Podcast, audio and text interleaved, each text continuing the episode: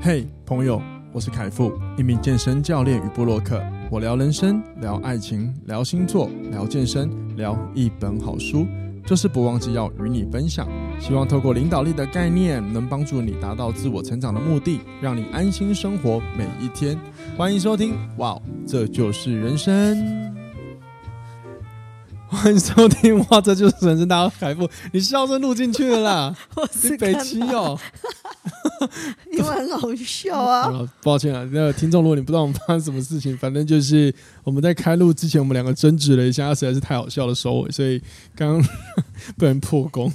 好，欢迎收听哇，这就是人生，欢迎回来今天的节目，各位不知道这周过得好不好？现在跟大家闲聊一下，然后闲聊完之后再来进入爱情题。然后呢，因为我自己这周好像没什么好分享的，我想我想了一下，哦，我想分享的事情刚被阻止，那就好吧。被阻止了，他不让那个康纳不让我聊，所以就算跳过。然后这件事情就当做一个永远沉入大海的秘密吧。所以也没有永远吧，啊，没关系啊，就就算了。好，所以现在呢，我们的闲聊呢就丢给康纳。好，康纳，我要闲聊，闲聊我好抛夫弃子嘛，没有子哦。去台东，对对对，跟二日游。我先跟各位讲一个康纳一个很厉害的地方。他跟他是一个，他去台东哦，跟我说他去池上，结果往资本骑，往资本骑那个骑那个什么那个那个那个奇女子啊，我靠！他跟我说池上，然后最后人到资本，完全反方向。我其实我也没有到资本哦，因为风太大，因为就那个方向不是吗？因为我这个那个这个礼拜去嘛，上算上周去，上周的周末去，然后刚好遇到那个台风要来，那个那个风好大，然后我带着我家两位。老人家要去玩，然后他们就提议我去观浪，哎，你们觉得很妙啊？对啊，哎，我们先安全的提示。就是危险，不要观浪，尤其浪大的时候。然后他们的观浪呢，其实站得非常的遥远，只是有些公园刚好可以看到海，就这样子。超远，超远。那跟那个很多容易发生意外的，直接站在浪边看观浪是不一样的哈。嗯、在此呼吁，不要观浪，不要不不，你可以看了，但不要接近，太可怕了。我们距离在超级远的地方，然后就看到好多人在那个岸边。嗯哼，uh. 我觉得很可怕。对啊，那个浪卷起来，跟那个对啊电影情节很像。对啊，你看，如果你像我们都有潜过水，所以我们其实知道，但海底很漂亮，可是有超多看不到的问题跟那个恐惧。所以对我跟康纳来说，我们因为潜水，所以我们对海其实真的是蛮敬畏的。我我我我觉得很可怕啦。对啊，对啊，就是喜欢又尊重，真的是我们的一个体验。嗯，好。然后呢，你们去台东还有好什么好玩的吗？跟大家分享一下。台东有什么好玩的？就是吃吃喝喝，哎，也没有吃吃喝喝，哎，就是去了。你很倒霉，我想到了，你最近这次要吃的基本上都没开。对，我不知道为什么这个礼拜天为什么每一间都没开。所以我们想要在节目跟各位分享台东的美食，这次也可惜了。嗯啊，我觉得那个啦，美容冰品嘛，美容冰品可以介绍。哦、啊，现在火车站前面也有新店面了。哦、美容冰品呢是在我有呃二零二零年去台东，然后呢我的住在当地的朋友带我去的。嗯，哇，各位有机会你可以去吃一次。然后呢，你如果上网 Google 到美容冰品，好，你就按照 Google 的地址带你去。当你记得一个重点，你在行行驶的过程中，你只要发现不对劲。这里可能吗？这边有冰吗？那你就走对了。你只要产生这三个想法，那你就去对了。不要怀疑，相信我。有可能吗？真的吗？这边有卖冰吗？记得就是这种感觉，你就走对了，好吗？那它的冰，我觉得好吃的是那个呃乌龙茶铁观音那个，我印象非常深。我每次去都是吃那一个。我好像都吃花生呢。花生哦，嗯，我有一个无法理解的口味，叫做那个释迦。哦，God 了，怎么会有人世家做水那个冰哎，真的是不可思议。那是台东的特产。哇，我真的觉得世世家对我来说长得就不讨喜，你知道吗？妈妈喜欢仙桃。仙桃哦。那么 Man Center 那个 Center 不是 Man Center 吗？Man Center 一样啊。哎，我问你稀饭台语怎么讲？梅。为什么是梅不是梅吗？那叫做说不同地点的不同口音，好不好？不是你的就是对的。我每次听你们讲“抹油都觉得很智障。好了，不要偏题。是你偏题。哎，那我哦，那那好好，对不起。然后呢，台东还有什么？你可以这次你觉得可以分享给听众朋友的？台东哦，对，我觉得我们这次就是因为我们是骑摩托车到那边，对，在那个市区这样晃，然后我就往池上的方向啊。去池上吃米饭类的东西，我都觉得好好吃哦。哎、欸，我其实现在有一个很尬的感觉，你知道吗？因为我就是觉得我没有去，所以我在问我的亲密的另一半去哪里。我一直觉得我怎么搞得自己好陌生一样。啊，你就乖乖在高雄赚钱。然后我有朋友，我有个朋友还赖我，跟我说他问我台东天气热吗？我说台东没有，我人在高雄哎、欸。然后中间他看了你的那个线动吧，嗯嗯，我说没有，人在高雄，只有我老婆去。你现在知道婚姻有多难经营了吧？你少来，我是不是说放我一个人在高雄，然后工作？我是不是说我去台东玩的时候，你可以去约妹子喝咖啡约会的。这个倒是真的，然后是真的可以约，是真的没有问题，真的可以，是认真可以。只是说哇，我就那天我礼拜就我们没想出去啊，我就大家把事情做完。哪里找这么完美嘛？宽宏大量是宽宏大量吗？宽宏呃，就是心胸广阔，心胸广阔没有错。然后对，然后又是就是非常的大气。对啊，就去啊，自己不要。对，完全不担心说这些行为会不会导致感情经营有问题。就是会，哎、欸，这样其实增加你其他的新鲜感，我们才不会无无无聊。没错，没错。所以各位，你们的感情出现危机吗？我们要进入主题，又是一次很硬的进场。好了，今天爱情题，我们来聊爱情的主题吧。好，今天要跟大家分聊的这个爱情题呢，就是也是我最近刊登在《我们女人迷》上面的一篇新的文章，跟爱呃，当然废话，因为我在爱情题，但是跟爱情有关。对，那我写这篇文章呢，主要是要跟跟那个所有的读者，那以及当然我现在录 podcast 就跟所有的听众去聊聊，我跟 Kana 私下在探讨，就是什么样的情况，然后他可能会让一段关系走向危机。那我们想要分享这一个，是希望让大家认识一些生活中可能就已经出现在我们左右，然后一些细微的小事，可是这些小事可能其实隐藏了很多的，呃，让关系走向不好的状态的一些原因，那是我们想分享的。但是呢，我们分享的最终目的是希望帮助大家，也鼓励大家不要一遇到问题，然后就好像只能争吵、逃避，最后走向分手。反而我们鼓励大家用一个永续的角度来看待感情的经营。因为永续，如果各位有在关注一些环保议题的话，就知道现在全世界都会提倡永续嘛。那永续最直接的一个观念，就是最最直接的一个呃一个实际的行为，就是比如说电动系列、电动车电池的制造。嗯，先不要管什么电池，也有可能是什么。其他的废那个什么废物、垃圾的堆积、污染源、污染源之类都不管，至少至少全世界为了要让地球可以住得更久，都在尝试去做一些优化。那做优化的方法就是去找出可能会危害的因子有什么。那我觉得感情也是这样子，所以其实这篇文章呢，就是推荐给大家可以来阅读一下，因为这篇文章其实是我私下跟康娜讨论完之后把它写出来的。嗯，那这篇文章我会放在今天本集下方的资讯栏，或者是你到。我的个人 IG 或者是哇，这就是人生的粉砖，你都可以连接得到，好吗？然后呢，呃，接下来呢，我们一样会分享五个，就是我文章有提到的内容，只是说我不会按照文章的内容去做分享，我们会就是现场我跟康娜我们再来进行不同的讨论，因为每一次讨论都会有新的想法出现，所以鼓励各位呢，你可以听完这集 Podcast 之后再来看一下文章，说不定你都会有一些很好的收获。那记得就是我们要我们讲的内容，主要是要鼓励大家。去尝试看到问题，解决问题哦，所以你们也千万不要遇遇到感情的问题就立马选择逃避跟分手这种这种做法，好吧？嗯，好。那如果尤其是听众朋友，刚好你最近跟你的另一半遇到一些问题了，希望这集能够让你们有一些新的想法，然后让帮助你们沟通，好吗？好。那首先呢，关系在关系经营里面有一个很重要的认知呢，一定要分享给大家。那这个是我个人。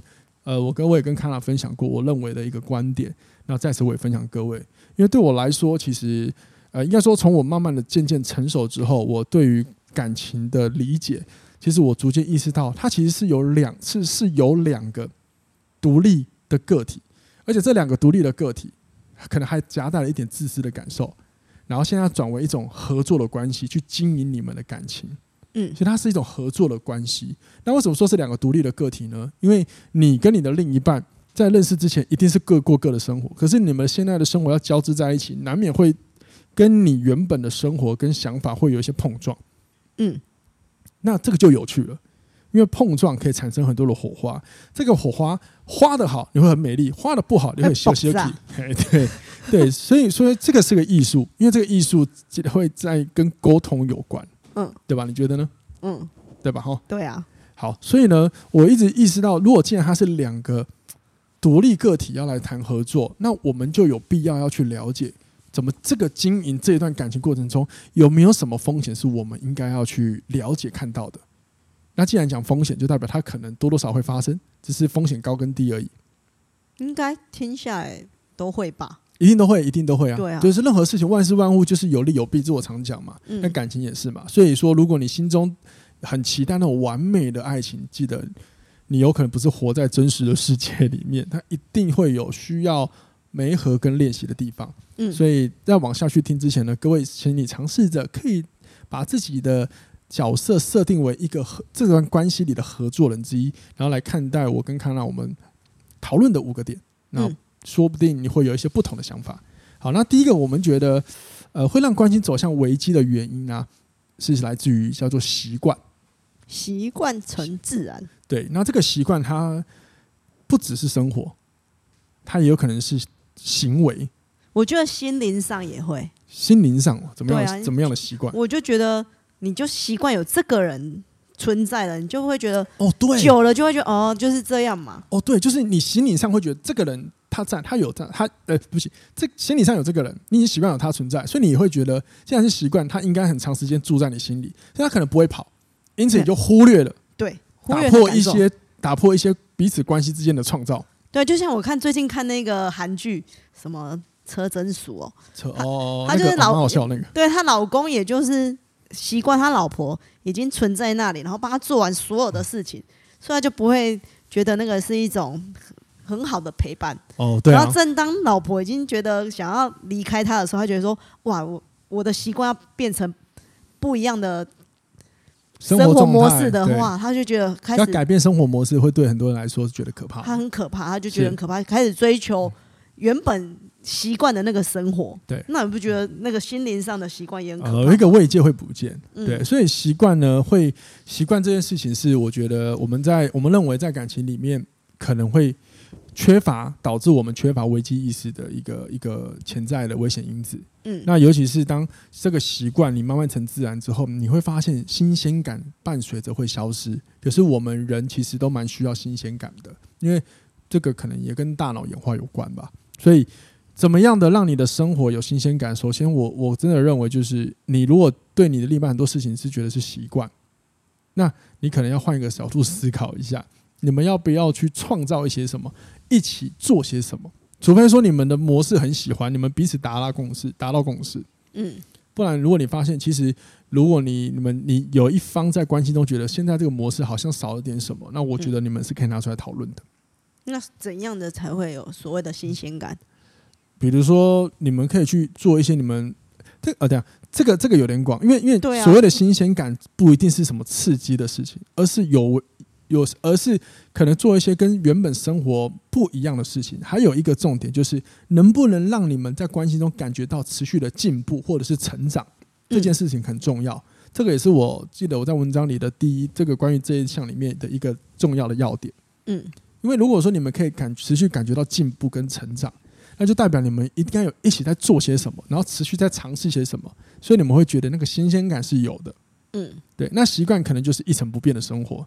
像我自己就听过，我身边有一些认识的人，他们有些呃会分手或者甚至到离婚的，可能也不是另一半不好，只是因为有一方很想要生活中能不能有一些不同的尝试，可是会有某一方就是想要安安稳稳，每一天早上就做什么，中午做什么，下午做什么，然后就周而复始。对他来说，这种安全安逸的生活是很有安全感的。可是他会忽略到另外一半不是这个价值观的，所以很容易他就觉得腻了。腻了之后，外面有更多新鲜感的时候，他就会去寻求外面的新鲜感吗？呃，呃，你这你这边指的是第三者之类的吗？不是，不止第第三者，包括很多有趣的人事物，事物这样子。呃，对对，因为因为一定我们会多多少少会遇到有一些人，他们是需要生活中要有一些不同体验，他他们会觉得生活中还有很多乐趣嘛。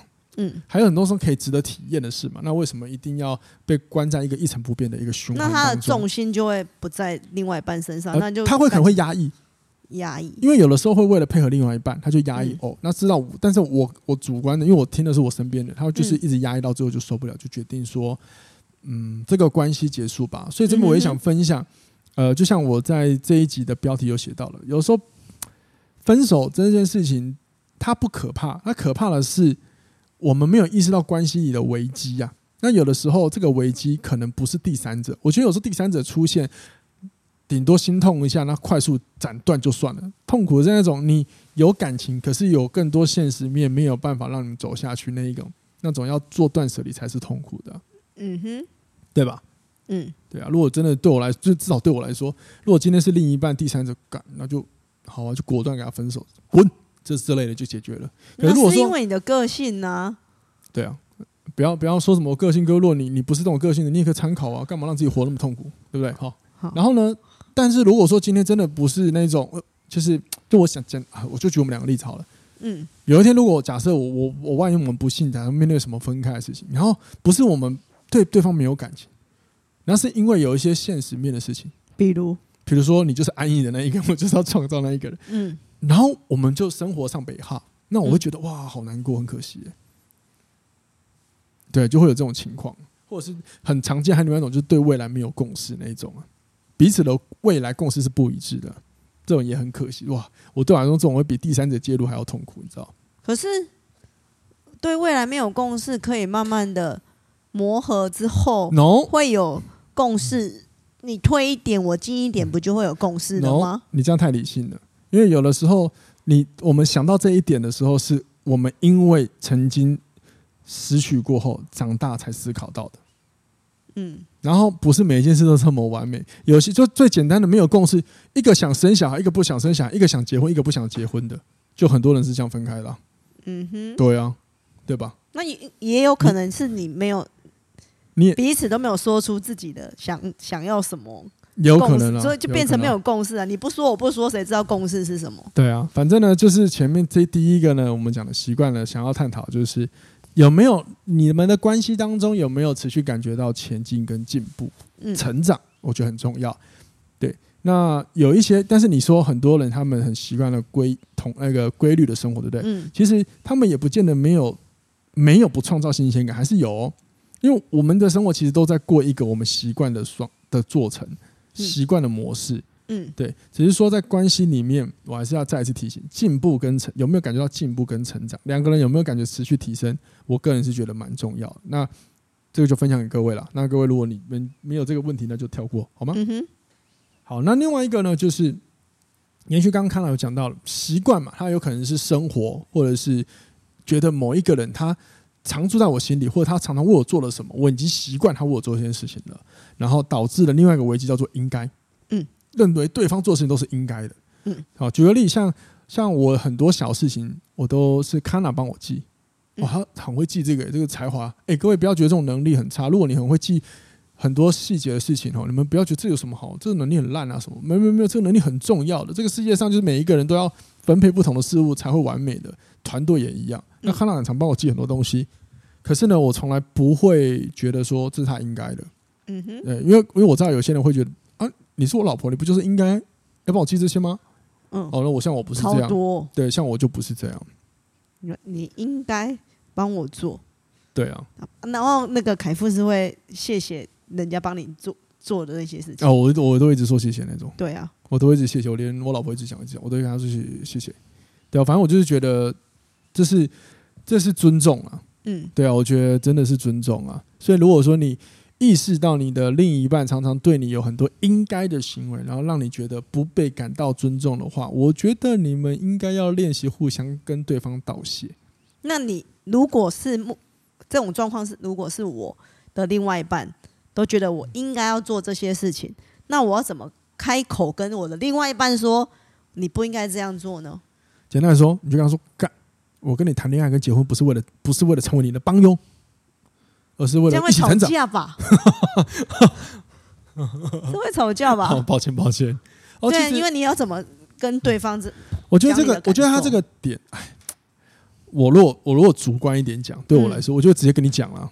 哎，我不喜欢你这样子跟我讲话，嗯，很不应该。像你也是这样对我啊？你要帮一些听众，有些不会这么直接的个性啊。对，所以呢，第一个就是直接嘛。第二个就是，如果你你要怎么知道？你觉得对方把你当应该的？首先就是你心中你感觉到了那种不尊重的感觉出现，不被尊重的感觉出现了，嗯，然后你就可以跟对方讲，嗯，你能不能跟我说个谢谢？或者是你就直接表达你的情绪，说我觉得最近我好像做很多事情都觉得是我应该的，然后我有感觉到不被尊重，嗯哼，对，然后你可以告诉他你希望你怎么被对待就好了，嗯，然后这个时候通常我我自己现在想到很多吵架就是，嗯。那、啊、我也帮你做很多事情啊，然后这，然后这个时候呢，啊，另外一方就会有人觉得啊，算了，好吧，那那那那算了，不要讲了。可是我觉得这是两件事，嗯，我我因为我这个人看事情真的猜的太透彻了，嗯，对，就是很多时候起了争执的时候，A 去跟 B 讲，B 就会想办法再找一个理由或一个原因，也让自己试图不要变成好像是那种被人家怪罪的那个角色，会。会觉得我不想当坏人啊之类，或者是我不想当那个做错的人，所以就会变成一个比较、比较、对对等比较的关系。对，那我觉得这样的情况，如果说你也是，假设你是那一个被对方这样讲，然后你会也像我一样，就是觉得靠，好像我都没有在做一样。我觉得第一个就是大家理性一点，不要立马听到对方的一个情绪表达，你就把自己变成是受害者的角色，然后这个是一个本能保护啦。我也必须说，这是本能的保护。就是当我们感觉听到一些对自己是产生威胁的话语的时候，我们都会下意识想保护自己，没有错。但是现实层面来说，眼前这个人不是害你的人，所以你应该理性思考，或者是坐下来聊一下，交换彼此的想法。嗯，对，然后找到那我们未来可以怎么做更好。因为像我以前也会犯过这种错，然后呢，我也会觉得就是那我也为你为你对对方做什么了？那你干嘛要这样讲？我就没那个意思啊。好，那现在没有意思，那我们就讲明，然后以后我们，然后我们可以互相说，那我们以后要不要跟对方说个谢谢，或者是好，那我们现在讲开了，以后就不要误会了，我其实不是这么讲，就是你有谈开，嗯，有交谈，有对聊，很多事情你不用求个答案，你们就会心知肚明了。或者是换个方式，如果有些人很害羞对别人说谢谢的话，你可能用换个方式说，比如拥抱抱一下，对，用一些比较不一样的。自己知道的一些感谢的 暴风式接吻，彼此情那个伴侣之间知道的行为模式代替说，对啊，言语这件事情我也觉得可以。对啊，那那我其实对没没错没错，可是其实真的是哈，各位我我就是光是你们两个有彼此讲开，有理解哦，对方不是这么想的。其实真的后面你不用不用练习什么谢谢，你们两个就就可以解决这个问题了。因为你因为讲开就是彼此交流，你知道那过程中最重要就是彼此打开内心，那是个真诚的交流，不是个体跟个体的讨论。我们刚刚讲嘛，两个独立的个体要谈合作嘛，那合作最重要什么？要讲开来啊，嗯，对吧？讲开来就可以，其实就可以解决很多事情，互相明了就可以了，好吗？好，反正就是尊重对方，记得要跟对方说。谢谢啊，当然我觉得这个还是可以练习的，因为像我以前不说，那我现在会也是练习来的。嗯哼，对啊。总之呢，就是谈恋爱跟结婚不是为了找一个帮佣，好不好？是为了找一个能够互补、能够成长的人，好好被对待的人，对待我也好好的对待他。嗯，好。那下一个呢，我们讨论过的一个问题，会让感情出现危机的原因，一个一个可能性就是，如果今天发生了一些争执，我们都不沟通。当下我们都不沟通，我们反而是转身去跟第另外就是转身跟第三个人沟通这件事情。嗯，它是个很大的危机。比如我转身跟我的闺蜜抱怨，对，有可能。比如说你跟你的闺蜜，然后呢，你的同性闺蜜沟通，然后，但是这个时候会有一个问题，就是通常我们跟身边的人讲，很多时候比较容易是放大问题，而不是解决问题。嗯，就是我们一定会输出。舒压、疏解我们内心的不悦，可是这个时候其实往往是把问题放得更大。然后通常我们在讲问题的时候呢，一个不小心都容易把自己变成受害者的角色，所以我们会把自己讲得更可怜一样。对，那就把对方讲得更可恶一点之类的，有可能，有可能。可是这样的情况呢，其实对呃彼此的关系关系建立上是不好的，尤其是我们下意识觉得，因为应该说，为什么我要思考，就是为什么不愿意跟对方当下沟通？很多原因可能来自于我们就是会觉得对方就是不会理解我们，不愿意试着去理解，不愿意甚至不会觉得他是错的嘛。可是我觉得才会有那种受害者心态。我觉得我的想法，我会想说，我的想法到底是对还是错？我想要先问我的朋友。哦，那是你太理性好不好？我我的，假如我我这样做法，我自己的想法，我觉得是对的。然后可是我朋友全部跟我讲说，你就是有我本身是有问题，那我就不会去跟我的伴侣。在可是你谈这一个问题。可是你刚刚也讲了，不不不，这样还是没有解决问题，因为因为为什么不要不建议跟大家转身去讲，就是因为。事件发生者是你跟你的另一半，那你像你刚刚讲的，我为了想要知道我对不对，我转身去问我的闺蜜，嗯、我是一吵架不跟她沟通，不跟假设不跟我沟通，嗯，你、嗯、跑去跟谁谁谁讲，好，嗯，那假设无论你结果是你觉得你啊验证到你是对的，或者验证到你是错的，嗯，都是主观的，嗯，都是你们个人想象的，因为真正的当事者的想法你们没有去理解，所以你们会用以为的想法来看待对方，那就会造作更多的误会。也就是说，如果你假设你吵架，然后你跟你的闺蜜讲你的想法，就你闺蜜告诉你你是错的，然后她告诉你什么像，然后你觉得她讲的是对的。重点是闺蜜不能代表那个啊，你的另一半哦。啊，可是如果我的闺蜜给我这么想，我就可以很理直气壮就跟我的伴侣说：“你看，你就是错的。”那还是全部的人都觉得你是错的。对，那问题就更火，那更更火就是，那你为何不是去了解我的想法，而是要想办法去求证来骂，就是让吵架变成是对立，就是为了要争输赢。争输赢这件事情真的不是一个很好的，呃，一个让。关系变更好的一个方法了，我个人觉得啦。嗯哼，对啊，因为争输赢一定会有一方他是属于退让，嗯，然后退让一定会伴随点什么委屈跟压抑，甚至是不情不愿。嗯嗯，对，退让跟有一种有一种退让跟那种哦，我理解了，好，我了解了，是理解跟退让是不一样的事情，完全不同的。嗯哼，对啊。然后呢，我觉得你，但是呢，我比如说，如果你跟闺蜜讲还好，如果你转身是跟一某个异性讲。那严就严重了。嗯哼，对，其实，在那个呃，让爱情长久的八场约会里面，这本书里面呢、啊，作者他有提到，就是如果说在书中有提到，他们就是对于承诺这件事情啊，他讲的是你要如何做出选择跟付出一切。那大家就是为了对方，然后呢，最显而易见的承诺啊，就是来自于拒绝可能发展出与那些可能发展出关系的第三人保持距离。那用在刚刚我们谈到这个问题，假设你今天吵架，你找了某一个男性，嗯，那如果说假设这个男，通常这个人你可能会去找一个比较愿意懂得你在意的那一个点的人，嗯，然后这时候我们心情心理上都会产生的另外一种情感的转移，甚至是慰藉，嗯，然后这个时候往往研究显示出轨几率都在这个时候，所以在这本呃让爱情长久八场约会里面这本书，还有他把关系。用了一个形容，在书中有提到，他形容一个好的、有信任的关系啊，他会像是我们两个人中间有一扇透明的窗是可以打开的，嗯，然后我们可以彼此交流，然后我们的周围是围成围足一个高墙，是任何人都走进不来的。所以他就是说，鼓励了我们任何一个问题，无论什么争执，我们虽然会有心去心情需要跟朋友抒压，但是我们更多时候要先跟我们的另一半先进行一个沟通，比如说，我们先冷静一下。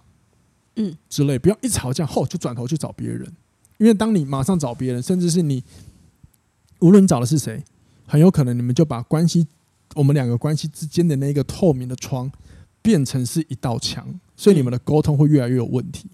嗯，然后我们慢慢就会觉得，有的时候就会慢慢产生，就是反正我讲的对方也听不懂啊。嗯，也不愿意跟我沟通啊。事实证明，我看到很多人都不会练习沟通之后，反而关系越来越疏离。即便有在讲话，可是心中彼此心中有一个很芥蒂的点，都没有办法被好好的处理。好像每一次都在逃避那个点。然后，但是这样的关系在相处起来就没有那么让人感觉到安心安稳嘛。嗯哼，对吧？你觉得呢？我觉得适我，可是我觉得还是觉得适度的跟。朋友讨论好像也有需要，因为有没有没有说不要啊。哦，因为我一直觉得，有时候你陷在那个关系里面的时候，你根本就怎么沟通沟通不来的时候，还是有时候我还是需要。我我我的意思是，好，我我我补充一下你，我知道你的问题刚刚来。我的意思是不是说他的意思？我的意思是说，如果你跟你的另一半争执，嗯、你的当下不是什么都不讲或大吵一架就跑了，而是哪怕你们要先冷静，你们要讲好，我们先不要吵，我们先冷静下来。嗯。嗯因为至少这个过程中我们要对谈，而不是一吵架，你怎样你怎样，我要出去了，啪就出去了，嗯哼，然后就跑去找别人诉苦，啊哈，这样就不是那么好。尽量可以的话，是在争执当下，我们就要先达到某一可能某一个阶段的点的共识，会比较妥当。嗯哼，对，然后再选择各自先离开，让情绪冷静一下。嗯，可是可是，其实在这本书里面，他有讲，就是不是那么建议在你在当下的情况就立马去跟你的闺蜜，或者是甚至找别人去做一个心灵上的一个或者是一个诉苦求解答案。哦，你是那个意思是说，你这个事件发生之后马上立刻对对对对不，因为会太不是很建议太多情绪情绪，没错没错，他不是很建议这样。嗯嗯，那如果你是事后讨论，那还好，而且你们那时候说不定事后讨论说你们情绪已经早就转化出去了，也说不定。了解。对，好，那接下来另外一个呢，就是在关系中，我个人也觉得蛮常见的，就是呃，不愿意主动的说出你自己心中到底在不爽什么。然后你很喜欢叫另外一半猜，像这样的情况也容易让关系陷入危机。嗯，对啊，就我猜我猜，猜个老半天也不知道对方到底在想什么。对，我因为我觉得奇怪，有些人 哦这样讲会得罪很多人，可能也会得罪听众。但是有一些人谈了恋爱，就是觉得为什么一定要对方一定要主动很懂你啊？我就不懂，为什么你要总觉得对方一定要很懂你？奇怪嘛的。啊，因为我觉得我 跟不知道什么有点生气，因为他会觉得说，脑海中浮现好多不同人的脸。我跟你很已经很亲密了，嗯，那为什么你还不懂我？可是我就个性，我的情绪，可是我就觉得，那你为什么不要来懂我呢？那我们为什么不能互懂明白？为什么你总觉得是我应该要去懂你，然后你对我就可以不理解？可是他们会觉得我懂你，所以要帮你做很多事情。问题就，我会觉得你你根本就不是完全真的懂我。对，好，问题就来了。你知道有很多时候伴侣就是。常常发生另外一件事，就是我们认为我们都做了很多为对方做的事情，对方都不感激。那有的时候原因是因为你做的事情从来都没有问对方是不是他真的想要。嗯，哎呦，我脑脑海中又浮现了别人的脸。反正我就觉得，不要不要认为你的另一半应该要懂你的一切，因为我们真的都是人类，不是神明。嗯，即便神明可能也不见得真的能完全懂你的心思。所以最棒的就是说出来，可是很多人就不愿意说。那我在想啊，不愿意说可能是面子吧，他觉得很落亏吧，甚至他在意的点其实想一想蛮幼稚的，他也觉得丢脸之类的吧。唉，希望各位可以理性的一点，希望各位可以理性看待感情，好吗？因为也别真的也是我刚刚讲的，不要以为自己懂对方，真的真的有点点小疑惑的时候，就先提出问题。对啊。不要替对方做很多决定，或者帮他多做了很多事情。有时候你会真的是觉得对方不感激，你会自己生闷气吧？对啊，我觉得很多人会说哦，因为我会看他的，另看我另外一半的行为，然后就会慢慢就知道说他的心思。嗯，可是你可以记得他的心思，不是来自于他常常也会说了些什么，或者是你常常某些事件让你有了一些记忆跟印象，所以呢，你才会大概知道说他可能有什么样的习惯吗？对吧？嗯，那。呃，我应该说，不是我在想，就是我真我我更想讲的，其实就是你在生气的时候，就是啊，对不起，我有点卡住，就是因为我刚看到哈那个看到打哈欠，好，应该说应该说就是我们其实可以去了解对方，像我我跟看到彼此，就是有些事情是我们不用说，然后呢，我们就可以懂的。可是我们现在讲的，因为是可能是争执。嗯，你如果不开心，有的时候真的不，人家不会知道你不开心什么，因为那是当下可能发生了什么事情。嗯，所以直接说吧。那我们我们当然去了解我们的另一半很好，但是我们要理解，呃，另我们的另一半没有理由要非常完完全全懂得我在干嘛。这个我一转头他就知道递水，一转头他就知道要递牙刷之类的，哪那么神？说出来，真的练习说出来才是最重要的。嗯，对。然后，另外我也想说，就是我鼓励说出来，是因为这样有可能才能够让你们的关系不要那么的有高低的问题产生。为什么这样有高低的问题？因为你会发现，有时候有一个人不说，一个人另外一个就要去求去问。好，就算不求不问，有一种会说：“好，你不讲，那你都不要跟我讲。”然后是不是就会这个对立关系就出现了？那对立关系有时候会形容一高一低。嗯哼，哼。因为假设假设那个人很 M，他是不是就低到爆？好，你脑袋有没有想浮现哪些人出来？有些很 M 的人，他是不是就容易把自己的身份拉得很低，在感情里就会变得高低状态嘛。嗯，对啊。那但是尝试说出来，不是比较可以了解，然后让关系比较平等嘛？嗯，对吧？好，好了，就这样。好了，最后一个就是你们对未来没有共识。我们刚回到第一个，是不是讲的就是呃，在关系中感觉到进步跟成长很重要？嗯，其实它还有一个很重要的一个前面还有个点，就是你们彼此有没有刻画同样的愿景？所谓愿景，就是你觉得你未来你们想要一起达到的一个一个状态，或讲白话，就是你们希望你们这段感情未来看到什么样子？比如说你们生活长什么样子？比如说站在交往的时候，我我跟我另外一半的最后就想要，我们未来可能会结婚，我们往这个目标去努力，这样子的意思吗？对，然后呢，再来，然后我们再彼此思考，那结婚需要什么？我们我们向往中的婚姻，它需要具备什么？嗯哼，对，比如说有些人去向向往的婚姻具备就是我要有很多钱，然后我要办一个很隆重的婚礼什么之类的。那像我跟康纳，对于我们两个说，婚姻的向往就是身份证上面有彼此的名字就好了。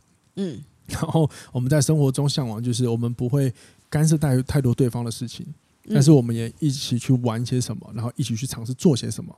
嗯，当然每次是我们两个讨论，哎，我们可以做什么？我们俩还蛮乐于就是，哎，我们好像可以再做些什么事情，我们来尝试看看，用有一点体验，不断创新、创造跟体验这件事情。又或者是你们的感情，嗯，我们要一起。开创些什么，然后或者在某个领域达到什么巅峰，嗯之类的。那无论是哪一个，这都会是你们的共同刻画的方向。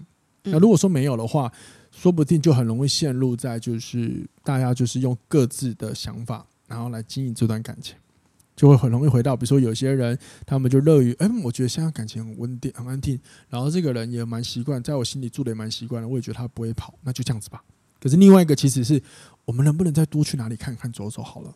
嗯，啊，这就会让双方共不是共同刻画，是各自的。那如果他们两个彼此已经说，比如说一个很爱户外活动，一个很很爱待在家里，那他们彼此有讲出来好好沟通的话，他们愿意让那个喜欢户外活动的在某些时段是出去户外活动的，然后那个喜欢安逸在家里就好好在家里做。这是一个，或者是彼此互相陪对方玩他喜欢的。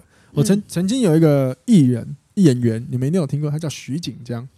然后呢，他就是徐锦江是那个鳌拜鳌拜的歌，对他，他、那个、他的，你看他电影上都很狂野。他以前上那个《康熙来了》吧，我看到访谈，我觉得哇，这个人太屌了吧！他反差好大、哦，他实际上是个超文青的人，然后他是个艺术家，然后他就在节目分享他的他跟他老婆的相处，但是他就是很喜欢文艺，看看书，而他老婆很喜欢玩啊。那嗯，他是个蛮承诺的人。所以他做了一个方法，我觉得也不错。呃，你给我时，你陪我时间看一下书，我也陪你去你喜欢的游乐园玩。然后他就看书的时间呢，他老婆就是满足他。好，那他去游乐园的时候呢，他时间满足了，公平性嘛，要是要对待他老婆，他怎么做？你知道？他去帮他老婆排队，他不上去玩，但是他帮帮他老婆排队，所以他老婆玩在 A，然后晚晚回来的时候，他可能已经帮他排很多，会刚好换他去，他去帮他们排队，是不是？这也是一个彼此的。公平性，可是我觉得这重点就是彼此要去讨论呢。对啊，对啊，因为都都不能，你不说的话，你没有讨论出一个平衡点，就很难维持那感情的交流。所以我就很讨厌那种不悦的人不说出口的那种人。在我刚删一个之后，我一直在想，我到底要怎么表达？其实啊，因为我觉得这个是很重要的一个公平性。然后另外一个，比如说像。我自己认识有一组学生，然后呢，有一但就是那个大哥呢，就是比较 倾向喜欢工作的，然后他的另一半就会想，哦，有时候可以出国看看嘛。可是问题是，看起来好像一个很想要多尝试一个很冒险。那可是为什么他们不会觉得对方不好呢？是因为他们在其他上面有很好的共识。嗯，所以我觉得在关系里找到彼此很重要的共识，可以前进的，甚至可以成长的，真的是大家讨论的，不一定是生活模式，也有可能别的价值观的共识也 OK。嗯，因为人本来就不完美嘛。嗯，所以我就觉得这是很很 OK 的地方。对啊，希望我，我想，我觉得重点就是真的要把。认真自己真实的想法，对你一定要讲出来。对你一定要练习说，真的。嗯、我跟康老师超长的，我觉得我那个要练习，因为一开始我真的也不太会说。你会觉得说我到底要怎么说出我真正的想法？你会卡在那边卡很久。说话啊，可是你很难表达。那你就要常常写字啊。对，所以所以我才说这个也是要练习的。对啊，你要跟另外一半说出你。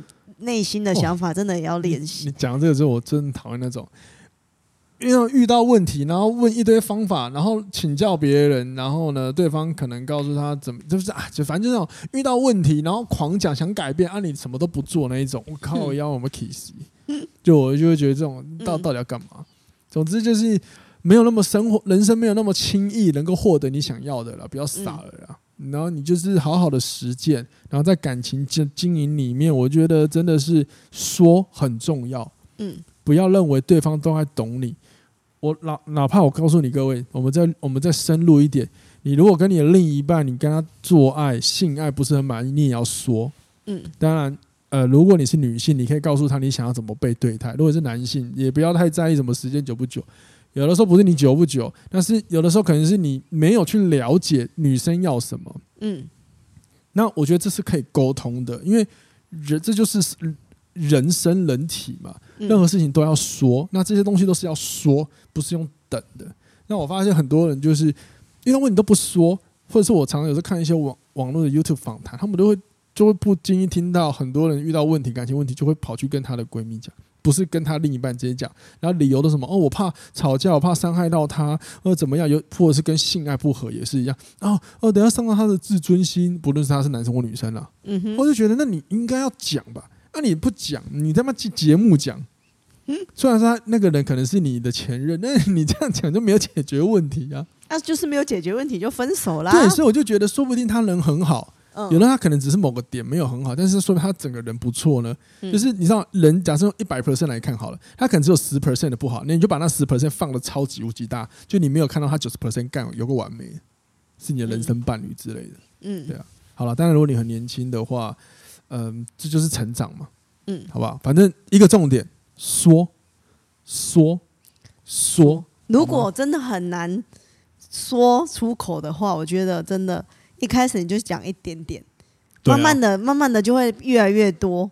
因为真的那个真的，你一开始要把你内心所有的话讲出来，我觉得有时候不是每个人都可以这么的坦荡荡把所有的感受都讲出来。好，这个是需要勇气跟准备。但是同一时间，我觉得当你在犹豫要不要做这件事情，所以你会觉得怪的时候，我觉得你的这个时候你的观点就被框架住了。你应该要看的重点是这段关系，你有没有想走下去？如果你有，你有。